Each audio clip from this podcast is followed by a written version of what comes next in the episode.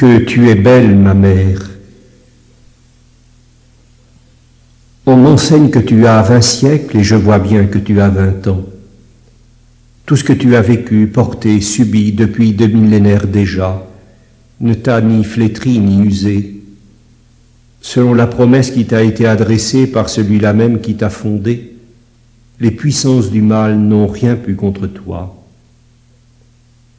Tu as triomphé de mille embûches, enduré revers et tourments, supporté calomnies, indifférences et persécutions.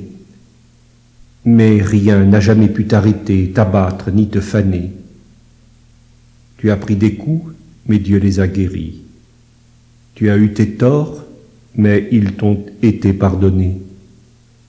Tu as connu des moments d'hésitation, de faiblesse, de médiocrité, mais tu les as finalement tous dépassés. Tu as marché sans te lasser, tu as tenu sans rompre, et tu as duré sans vieillir. Tu es l'Église du Christ. Te voici aussi belle malgré le poids des ans, ou plutôt par la grâce du temps, qu'au premier jour où l'époux s'est livré pour toi, afin de te sanctifier en te lavant par le bain d'eau qu'une parole accompagne. Tu te souviens? Il voulait te présenter en personne à lui, toute resplendissante, sans tache ni ride, ni rien de tel, mais sainte, belle et immaculée. Et tu as toujours gardé dans tes yeux ce reflet de grâce divine et cet éclair d'avenir déjà empreint d'éternité comme tu étais belle le jour où tu es sortie de son côté ouvert. La lumière du jour de Pâques, la joie rayonnante du matin de Pentecôte éclaire toujours ton visage. Je te vois encore, épouse du Christ, Église sainte, dans ta beauté première, nuptiale et maternelle, aussi vivante qu'au printemps de Galilée. Le Christ t'a revêtu des vêtements du salut, il t'a drapé dans le manteau de la justice, comme un jeune époux se met un diadème et comme une mariée se pare de ses bijoux.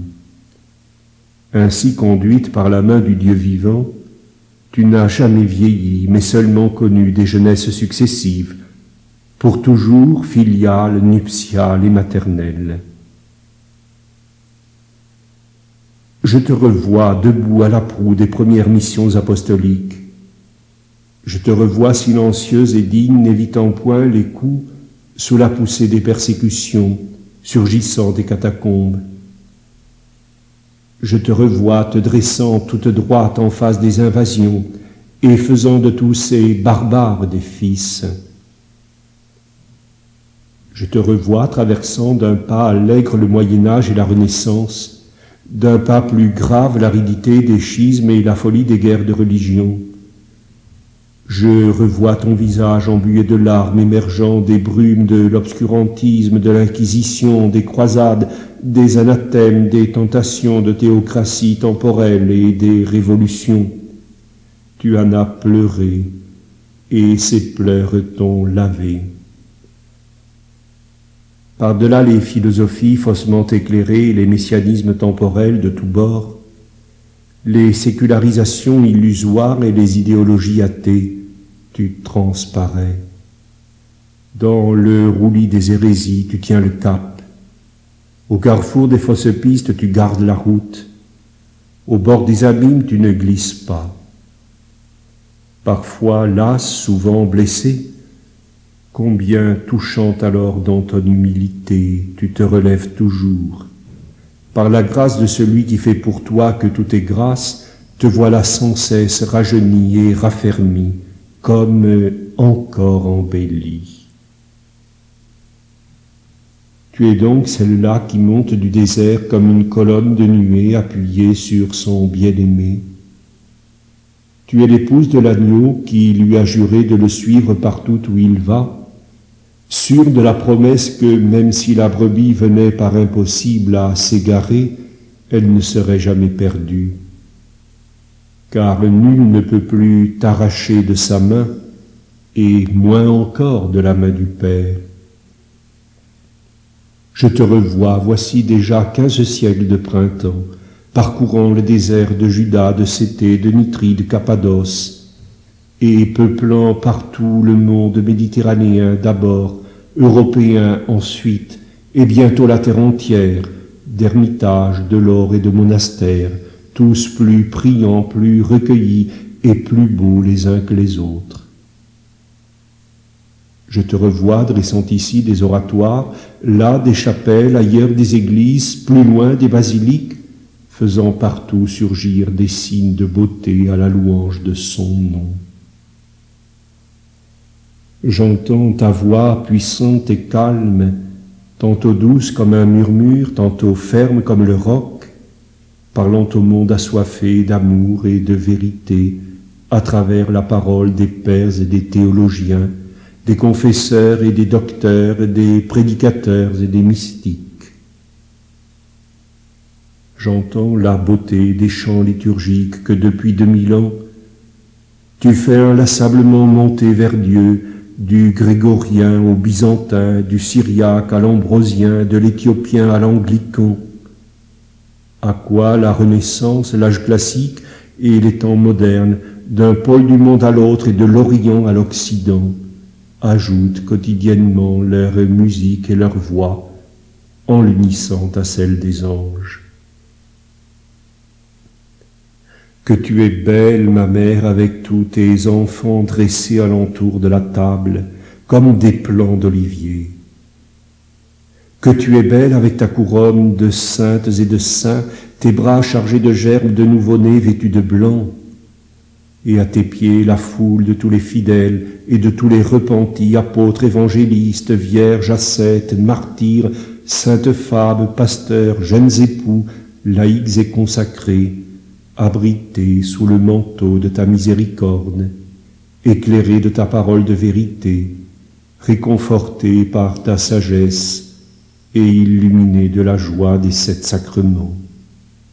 Ils portent à eux le pain d'effort que tu leur as donné pour en faire des vivants. Tu fais d'eux un corps valeureux en marche vers Dieu. Toi qui exorcises, pardonnes, penses et guéris, tu écartes de nous la laideur du mal. Toi qui éclaires, bénis, institues, consacres et unis, tu rends à nos âmes la splendeur de la grâce. Tu illumines nos visages et fais remonter l'allégresse de nos cœurs, en faisant de nous des fils de la lumière et des enfants du jour. Tu es la mère du peuple de Dieu. Y a-t-il au monde quelque chose de plus beau que ce que depuis vingt siècles tu as inspiré, suscité, façonné et construit Y a-t-il au monde architecture plus belle que celle de tes églises romanes et de tes cathédrales gothiques?